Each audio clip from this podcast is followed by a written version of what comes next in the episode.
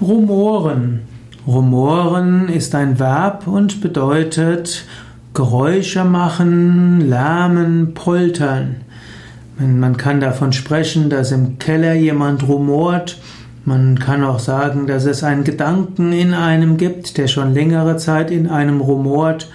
Und man kann eben auch Rumoren als Grummeln, Krach machen, Lärmen bezeichnen.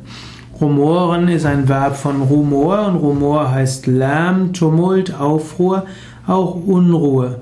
Rumor kann auch Lärm und Aufstand heißen. Und so heißt Rumoren Lärmen und Rumpeln. Es kann auch der Magen rumoren, also man kann hungrig sein.